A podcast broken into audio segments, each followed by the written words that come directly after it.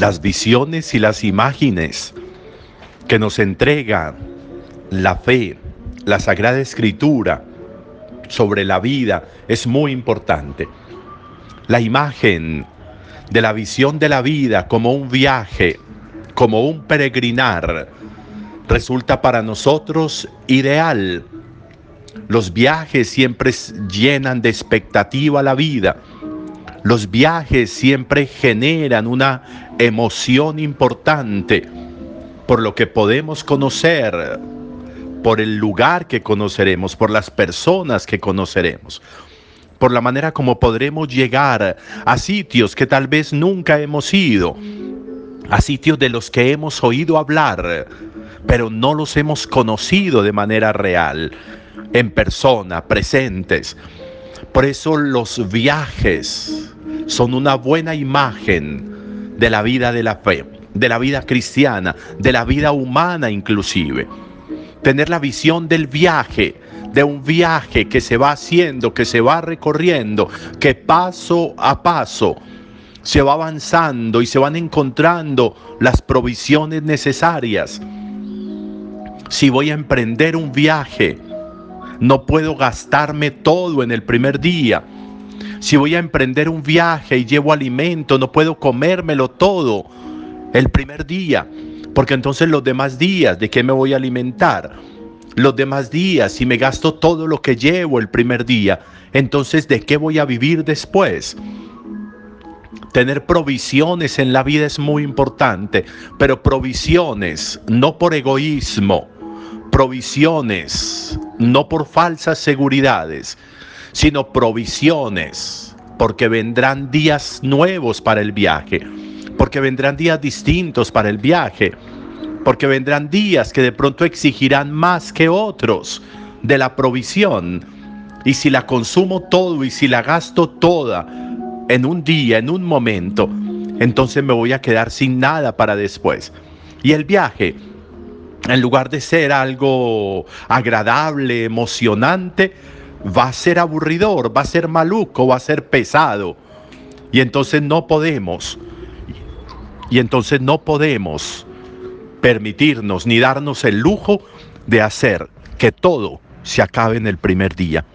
Por eso es muy importante estar en la capacidad de racionalizar la vida, de racionalizar las provisiones. Qué interesante la imagen de racionalizar para el viaje. Hoy nos presentan la imagen de Elías.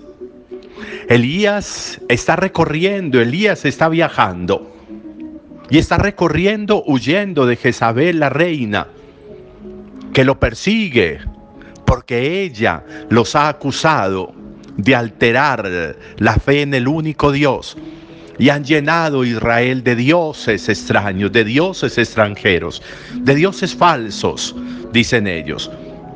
Y por eso están persiguiendo a Elías y Elías tiene que huir.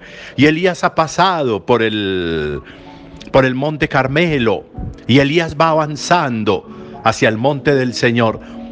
Y miren qué interesante, miren qué interesante como hoy, cansado, fatigado del viaje, porque el viaje le ha exigido mucho, porque el viaje le ha malgastado seguramente las reservas.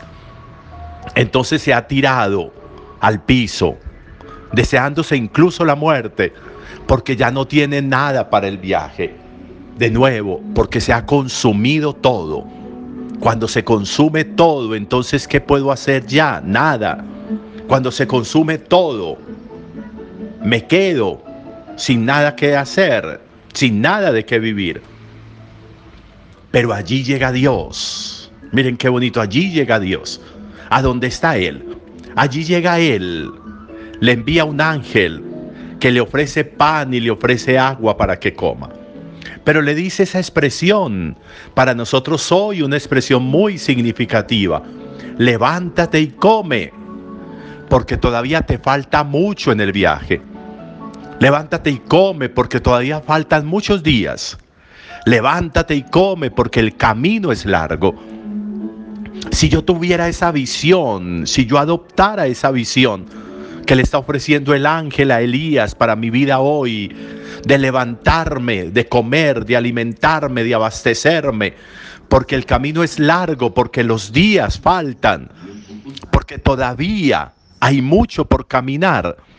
Si yo fuera adaptando un poco para mi vida esa conciencia de viaje, esa conciencia de provisión, esa conciencia de avance, esa conciencia de no malgastar, de no malgastar el espíritu, de no malgastar el alma, de no malgastar el amor, de no malgastar la amistad, de no malgastar la conciencia, de no malgastar el espíritu, de no malgastar la palabra, de no malgastar la amistad, de no malgastar la vecindad, de no malgastar el afecto, el amor. Si no malgastáramos tanto, amor y corazón y mente y espíritu y fuéramos capaces de proveer para el camino, no nos quedaríamos manicruzados en medio del viaje. A veces malgastamos mucho amor con tanto resentimiento y odio. A veces malgastamos mucho espíritu con tanto freno en el crecimiento espiritual. A veces malgastamos mucha comunidad maltratando y ofendiendo al otro y peleando con los demás. A veces malgastamos mucha mirada haciendo que se recorte el camino y el horizonte en la existencia. A veces malgastamos mucha vida y no deberíamos malgastar tanto. No deberíamos desgastarnos en estar rehaciendo lo que yo no, no tenía por qué destruir ni dañar en estar pidiendo perdones por cosas que yo sabía que no tendría por qué hacer. Malgastamos y malgastamos y malgastamos. Y el camino es largo y el viaje todavía está en su furor. Y la vida todavía nos depara muchísimas cosas y hay muchos días por venir. El viaje nos tiene que coger con provisiones. Qué bueno que nosotros pudiéramos, incluso para el último día del viaje, estar abastecidos de provisión espiritual, emocional, anímica, familiar, amorosa. Que estuviéramos abastecidos de eso. No malgastemos el alma, no malgastemos la vida. No malgastemos el espíritu, no malgastemos el ser, no lo malgastemos. Dejemos, perdónenme que repita, Dejemos de dañar lo que no hay por qué dañar para no tener que pararnos a reparar y gastar ahí lo que no tendríamos que gastar. Utilicemos bien el camino, utilicemos bien las cosas. Utilicemos incluso bien a los seres que están junto a nosotros. Aprovechemos su cercanía, aprovechemos su vida para que nos nutran de vida. No malgastemos, porque todavía falta viaje, porque todavía falta camino porque todavía hay días. No malgastemos. Aprovechemos esta reflexión para este día. Al mediodía, si Dios quiere, nos encontramos para que celebremos juntos la Eucaristía. Buen domingo para todos.